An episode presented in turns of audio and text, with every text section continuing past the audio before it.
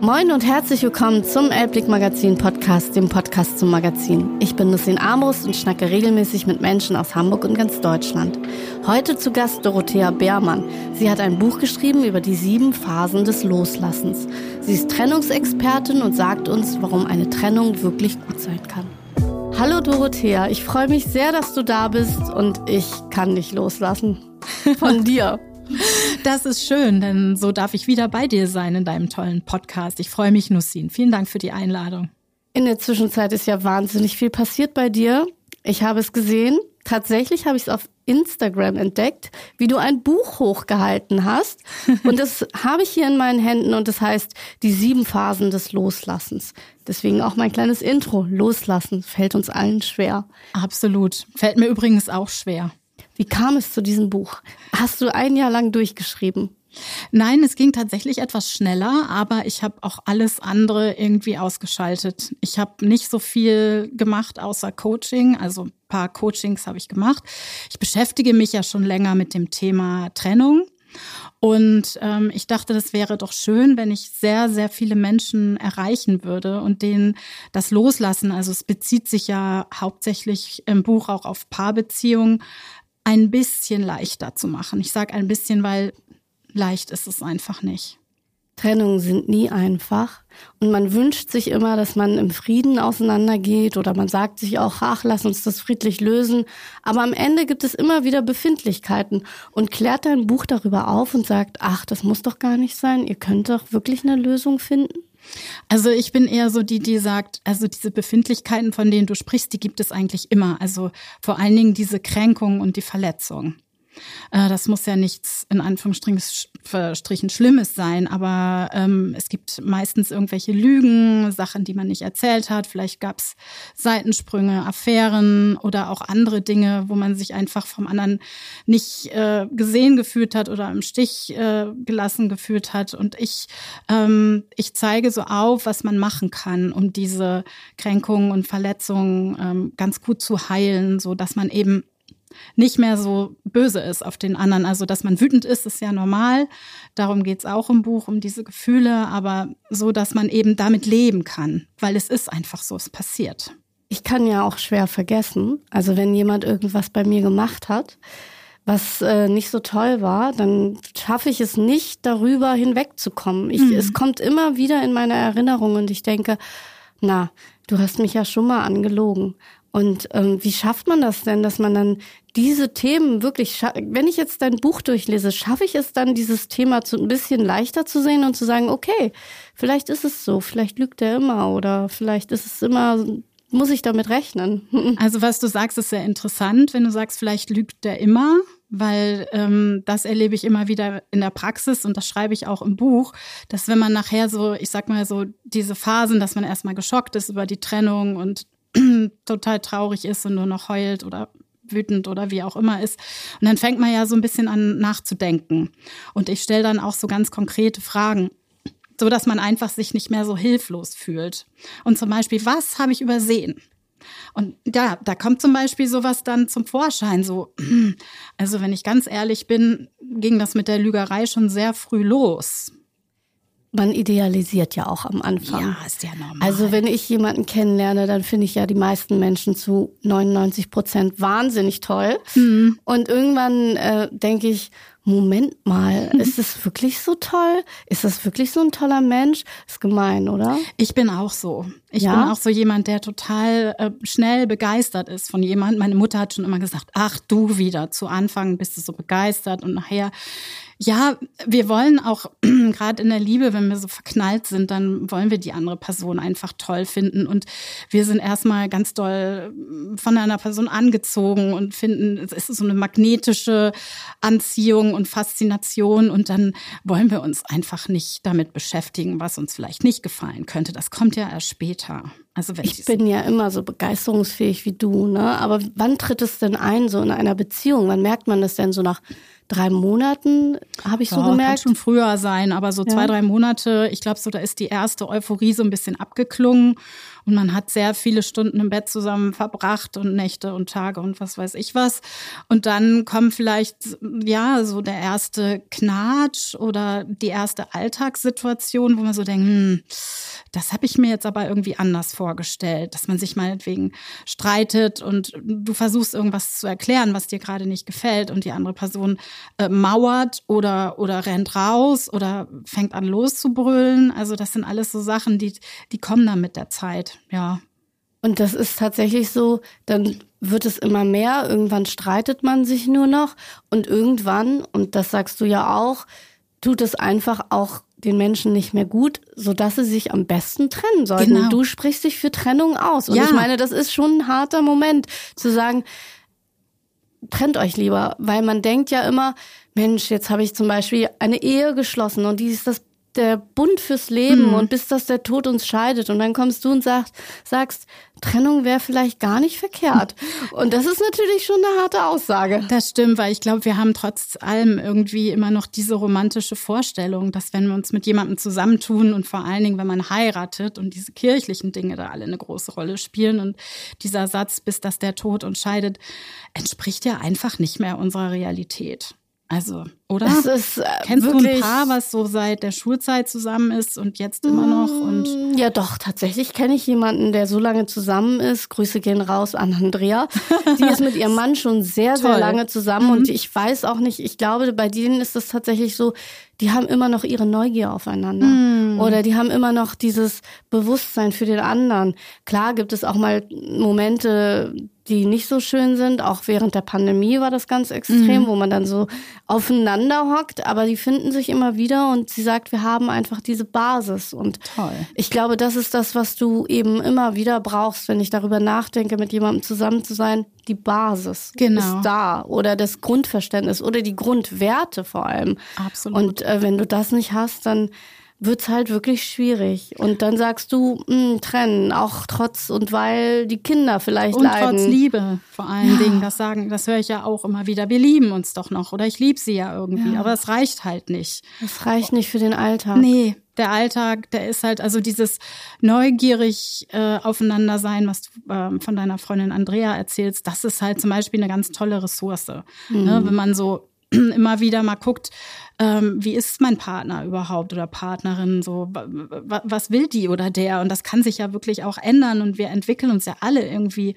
weiter und nicht so, ach ja, der ist schon so oder die ist so, das kenne ich doch alles, sondern sich diese Neugier bewahren und wenn man sich das eben nicht bewahrt oder wenn man tatsächlich feststellt, irgendwie nach einer Zeit, man ist nicht mehr zufrieden oder nicht mehr glücklich. Also ich habe in diesem Buch auch ein Kapitel, das nennt sich Gehen oder Bleiben, weil ich eben merke, wie vielen Menschen es so wahnsinnig schwer fällt, überhaupt eine Entscheidung zu treffen.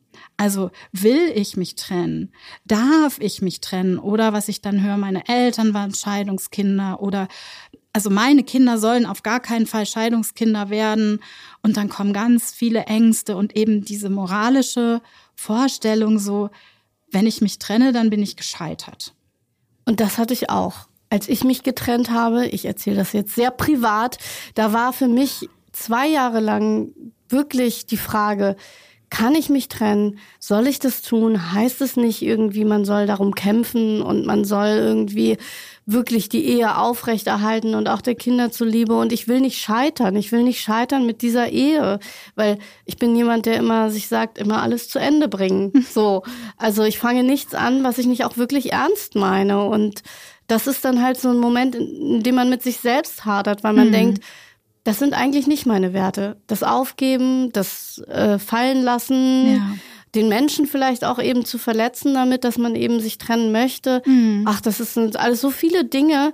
Also ich sehe gerade in deinem Buch, da gibt es ja den Selbstcheck. Wie steht es um ihre Beziehung? Ja. Den hätte ich damals gut gebrauchen können. Ja, weil ich denke mir, das sind manchmal so ganz konkrete Fragen, die man sich dann stellen kann, um irgendwie, weil äh, das ist halt so schwierig mit Beziehungen, so schwieriger als bei anderen Entscheidung, ob ich jetzt einen Job wechseln soll oder die Stadt wechseln oder eine neue Wohnung, weil es, es geht ja um anderen Menschen. Und wenn man mit jemandem zusammen war und Zeit zusammen verbracht hat, ähm, die bedeutsam war, also irgendwie wichtig war und vor allen Dingen, wenn man Kinder hat zusammen. Also nicht nur, aber vor allem auch dann, dann dann ist das, glaube ich, wirklich so einer der schwierigsten Entscheidungen, die man so im Leben zu treffen hat. Und keiner macht sich das einfach. Aber ich denke eben, trotzdem, dass wenn du zum Beispiel nicht glücklich bist in deiner Beziehung, dann hast du ein Recht darauf, sich zu trennen. Und ich versuche mit diesem, mit dieser Entscheidungsfindung so ein bisschen das leichter zu machen, weil ich glaube, dass man weder sich selbst noch der anderen Person noch den Kindern irgendeinen Gefallen tut, wenn man zusammenbleibt und eigentlich gar nicht mehr will oder merkt, wir sind nicht kompatibel, wir passen nicht zusammen oder es sind einfach sehr viele blöde Dinge zwischen uns auch passiert.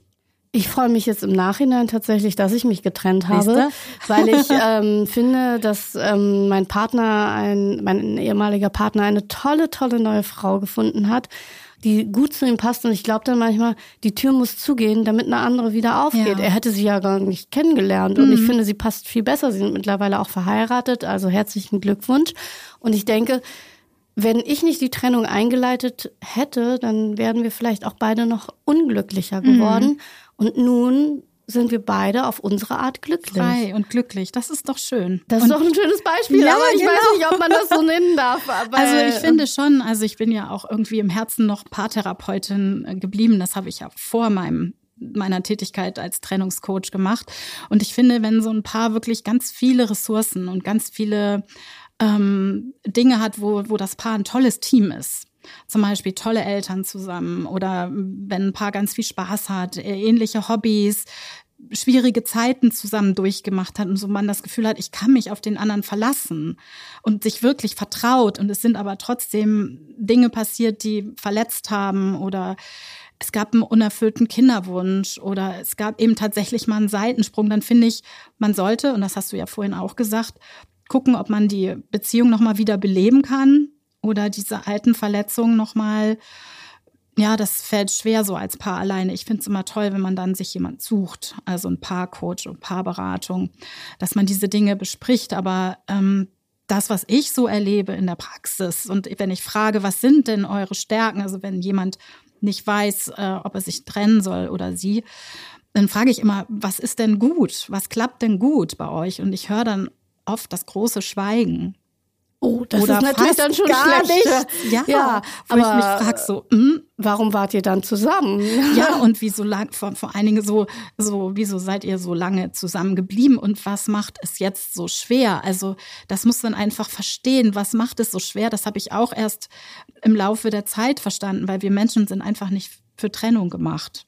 Ja, das hast du auch schon mal gesagt. Und ich finde, das ist auch so. Also ich, jeder Abschied von egal wie ja. fällt mir schwer. Ja. Also auch wenn mein Sohn, der ja auch zeitweise bei seinem Vater wohnt, irgendwie ins Auto steigt und dann wegfährt, dann ist es auch eine Trennung. Und dann denke ich immer, oh Mann, da brauche ich immer so zwei Tage, bis mhm. ich wieder normal bin. Ja.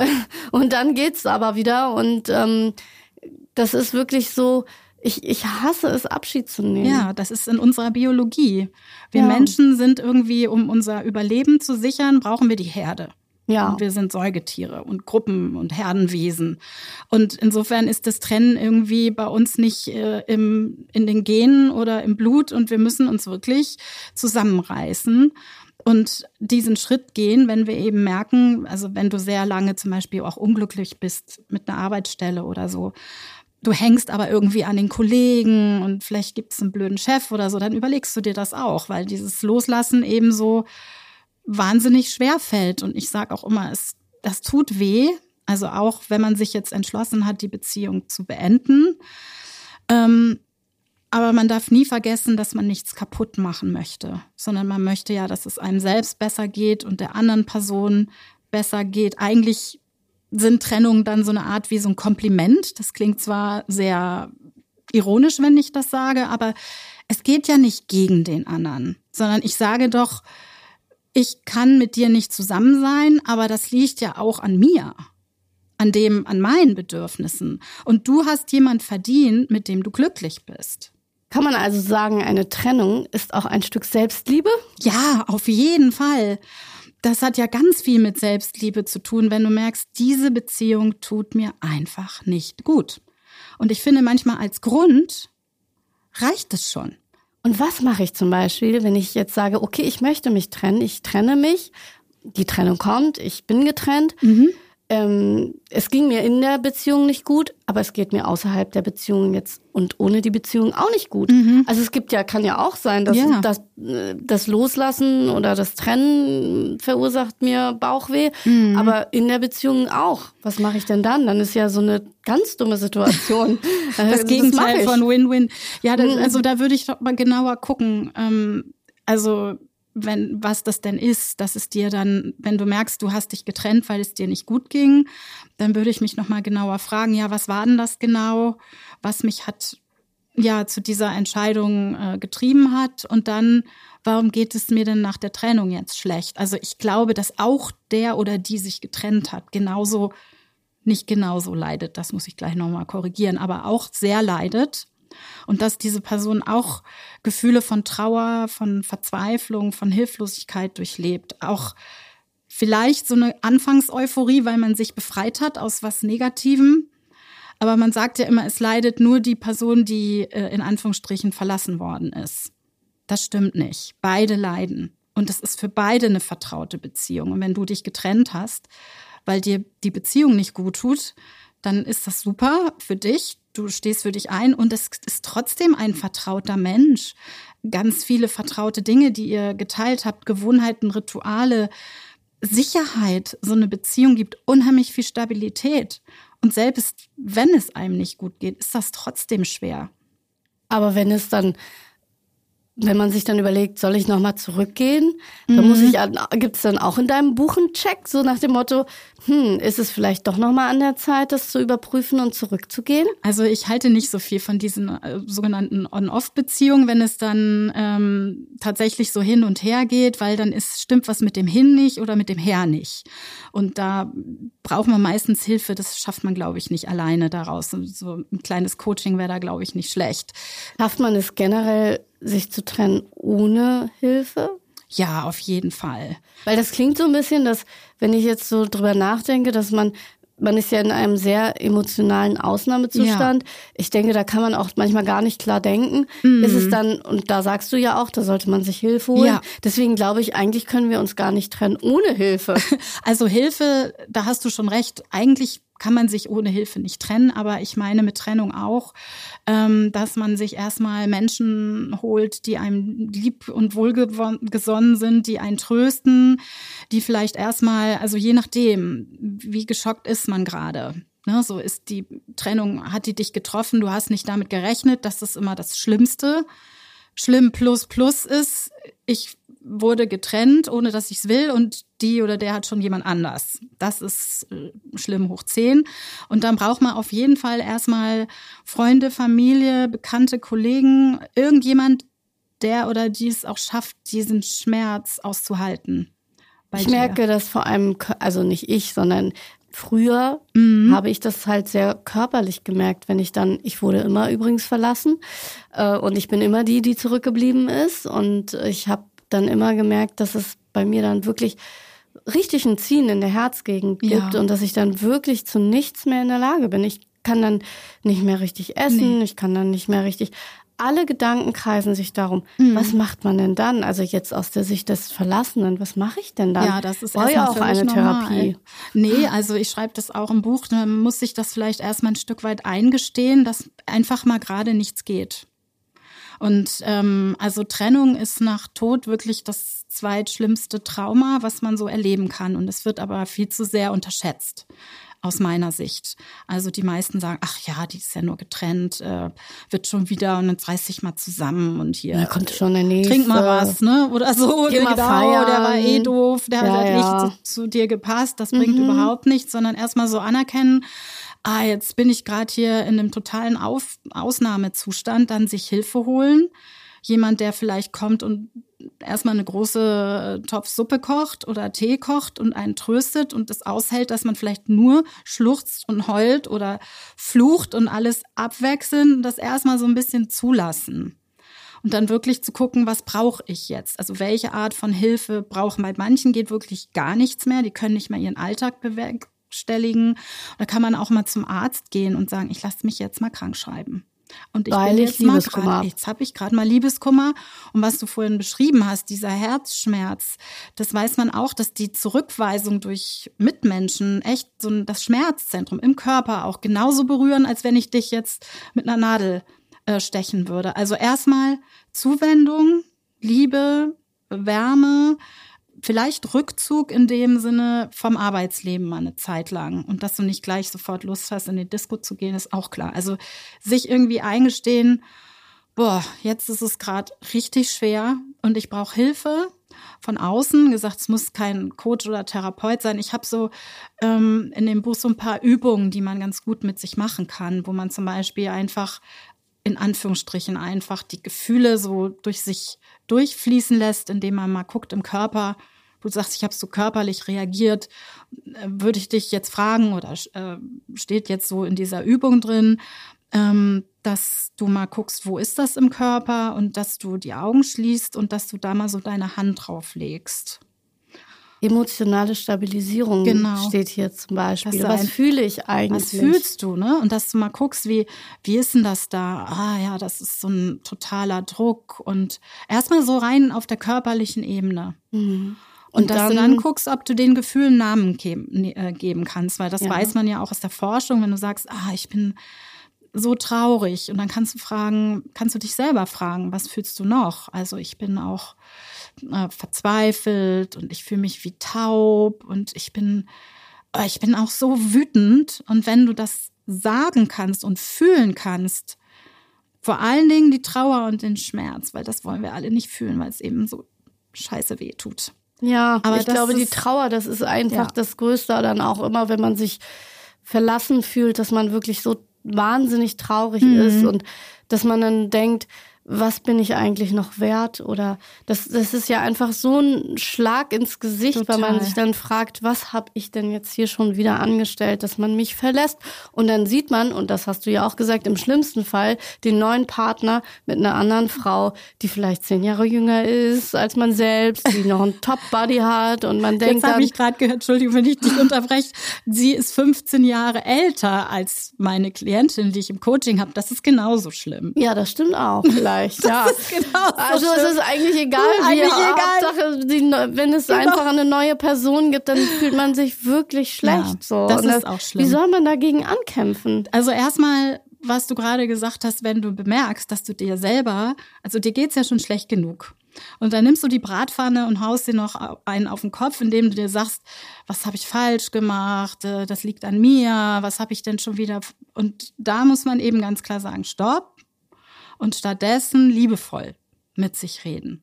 Ich habe nichts falsch gemacht. Ich bin es wert. Genau. Er hat es nur nicht gesehen. Er hat es nur nicht gesehen, er hat es einfach nicht bei dir wahrgenommen, deine ganzen Schätze, die du so hast.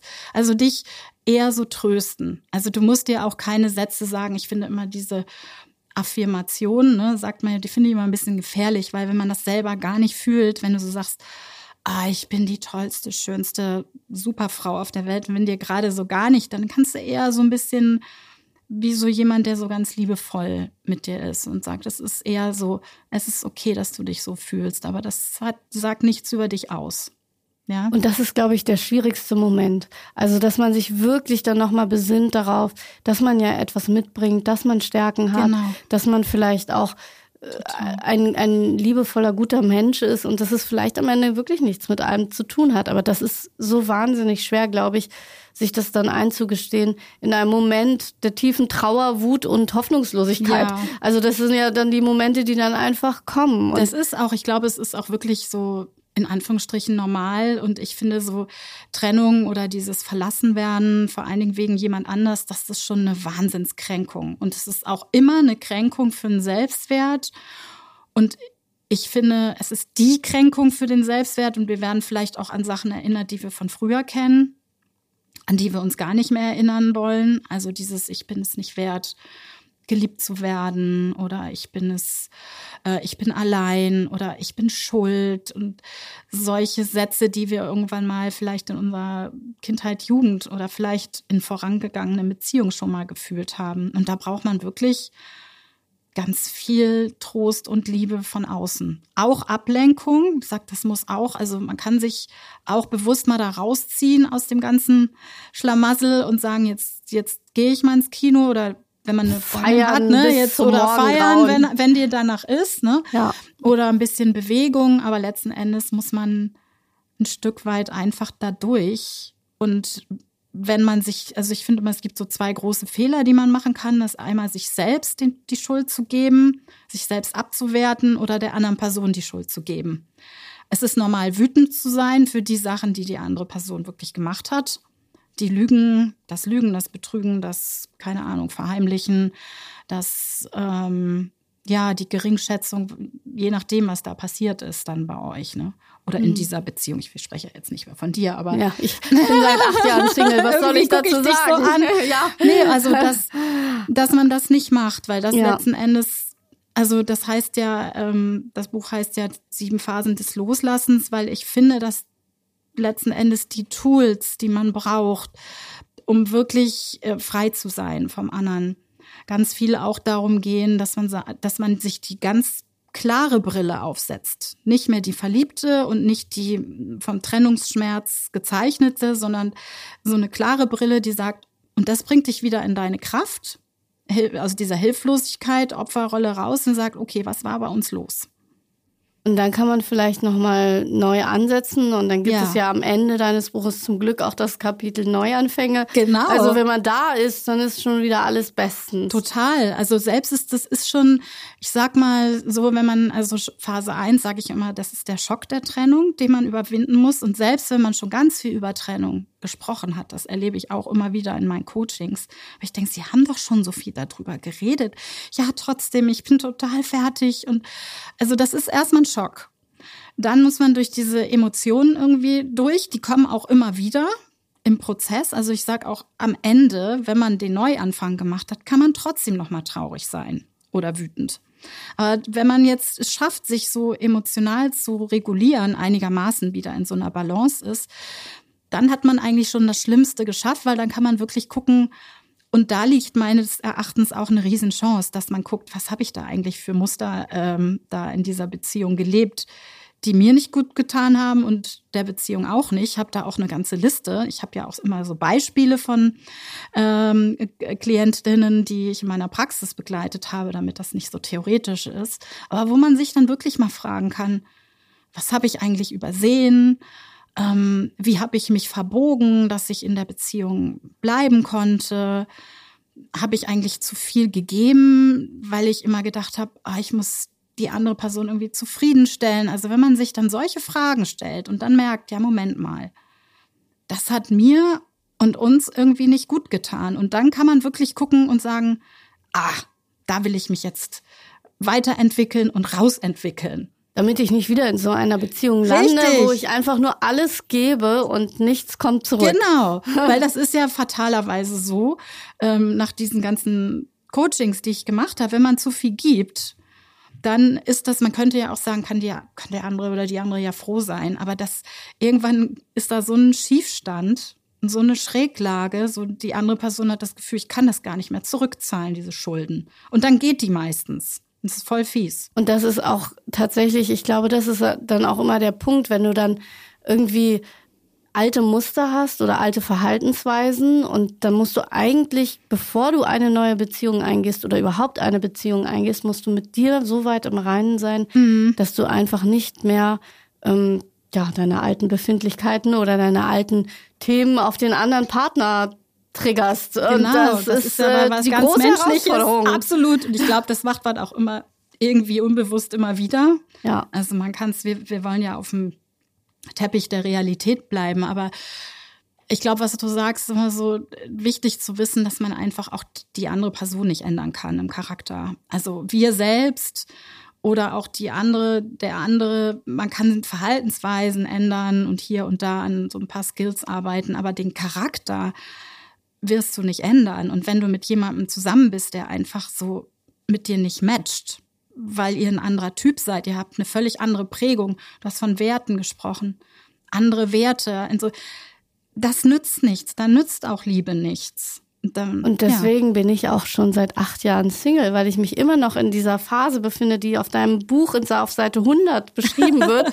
Übung, liebevolle Selbstreflexion. Ja, Und ich genau. denke, da bin ich immer noch dabei, weil ich äh, tatsächlich auch alte Themen habe, weil du musst wissen, ich wurde ja immer verlassen, wie ich vorhin schon gesagt mhm. habe. Es gibt keinen Mann, den ich verlassen habe. Na gut, doch, den einen in der Ehe, aber sonst die davor alle nicht. Mhm. Und das ist dann eben so ein Muster und man erkennt dann auch so Muster. Und ich habe jetzt in der Selbstreflexion einfach mal geguckt, wie waren meine Beziehungen mhm. und muss sagen, ich muss noch weiter an mir arbeiten, bevor ich überhaupt eine eingehen kann. Aber ich finde, acht Jahre reicht jetzt. Ich glaube, du hast Jahre reicht? gelernt. Absolut. Ja. Also ich würde das Buch trotzdem noch mal studieren. Also kann man kann zumindest nicht schaden. Ja. Du kannst es auch lesen, wenn die Trennung schon lange her ist. Ja. Also ich glaube, die du musst vielleicht nicht den Schock der Trennung äh, überwinden, nee. aber es gibt so diese diese Fragen zur Selbstreflexion kann man sich auch stellen, wenn man ja, äh, zum Beispiel auch mal eine gute Freundschaft äh, in die Brüche geht oder wenn man tatsächlich mit seinem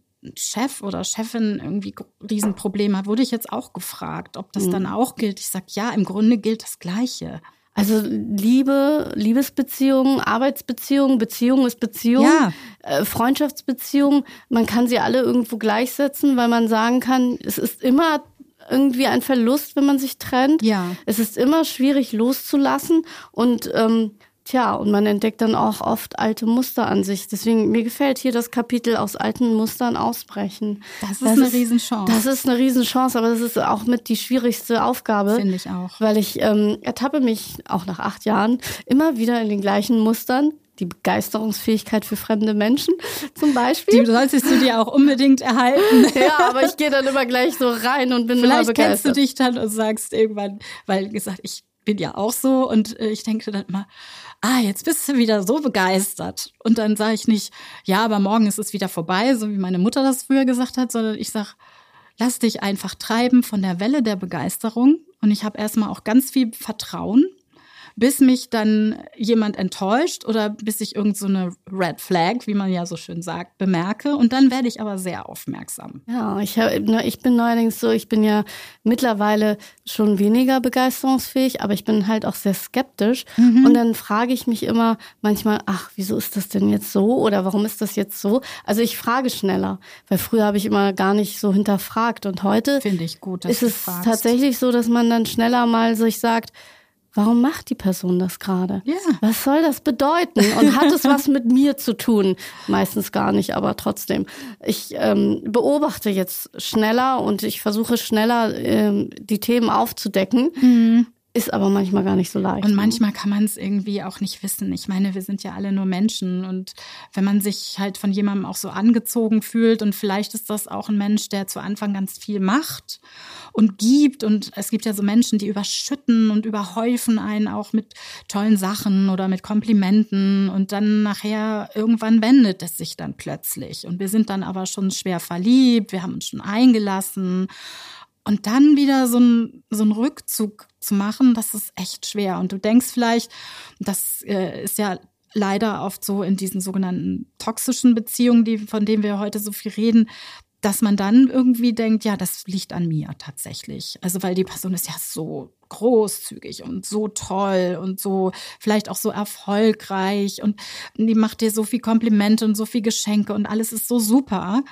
Und dann plötzlich willst du mal alleine weggehen und, und er oder sie sagt, nee, also das finde ich jetzt nicht gut. Und du denkst, ja, hm, wahrscheinlich hat er recht und es ist wirklich nicht gut. Und dann fängt man so an, sich selbst in Frage zu stellen. Das ist eben ganz, äh, ganz gefährlich, wo ich denke, solche Zeichen muss man einfach sehr früh deuten. Ne?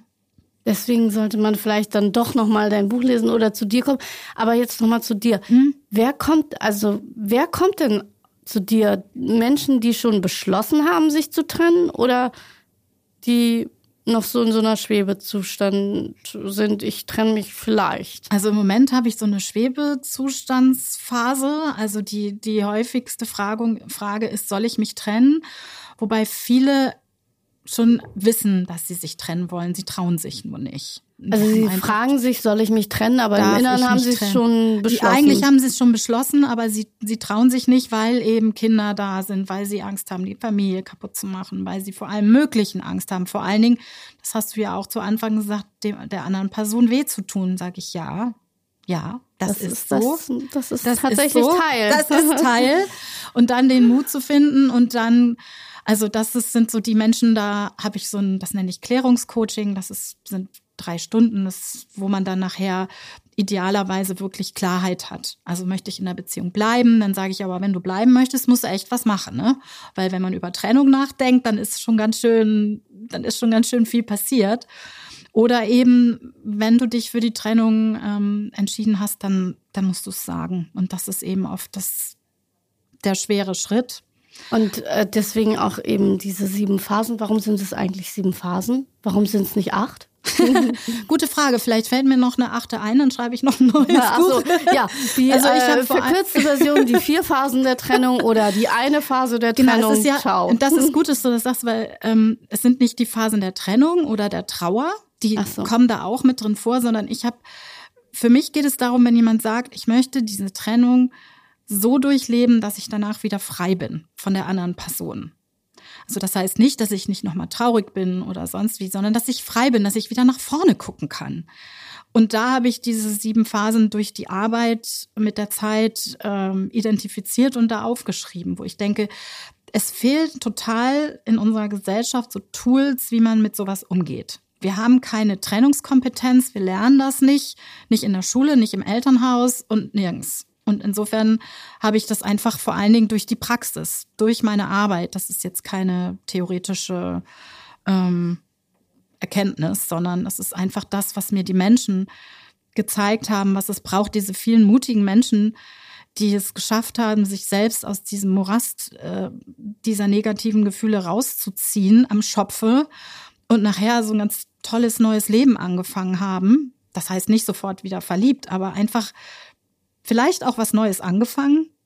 Für viele ist es nochmal eine Chance, sich neu zu orientieren. Und deswegen sage ich, Trennung birgt sehr viel Chancen für sehr viel Gutes. Eine Trennung ist äh, auch eben die Tür, die sich schließen muss, um eben Neues zuzulassen, sozusagen. Das Buch gibt es überall im Handel zu kaufen. Gibt es, bist du auf Lesung? Kann man dich irgendwo live sehen oder muss man nur in deine Praxis kommen? Also ich habe ja erstmal nur eine Online-Praxis, also auch schon gar nichts mehr in Präsent. Das habe ich vor Corona angefangen, genau. Toll. Deswegen kann ich aber Leuten aus ganz Deutschland helfen. Das ist gut. Ähm, demnächst gibt es mich, im, also es gibt mich auf Instagram und auf Facebook und da gibt es auch immer die Neuigkeiten, weil ich habe nämlich gerade ein ähm, meine Kamerascheu überwunden und einen Online-Kurs aufgenommen, wo es wow. tatsächlich um Coaching geht, gehen oder bleiben. Und äh, das werde ich auf jeden Fall dort auch einstellen. Und ähm, ja, ich werde immer wieder gefragt, ob ich nicht ähm, ja live mehr machen möchte. Und mit Lesungen habe ich noch nichts. Das Buch ist ja ganz frisch, aber es kommt vielleicht noch. Also ich Steht würde der Lesung beiwohnen. Ich würde das auch gerne durchmoderieren. Es ist mir eine Ehre, dass du da warst. Vielen Dank. Ähm, ich freue mich, weil ich möchte mit dir auf jeden Fall noch eine neue Folge aufnehmen, die da heißt Loslassen Narzissmus. Vielen Dank. Oh wow. Tolles Thema. Danke dir. Tschüss.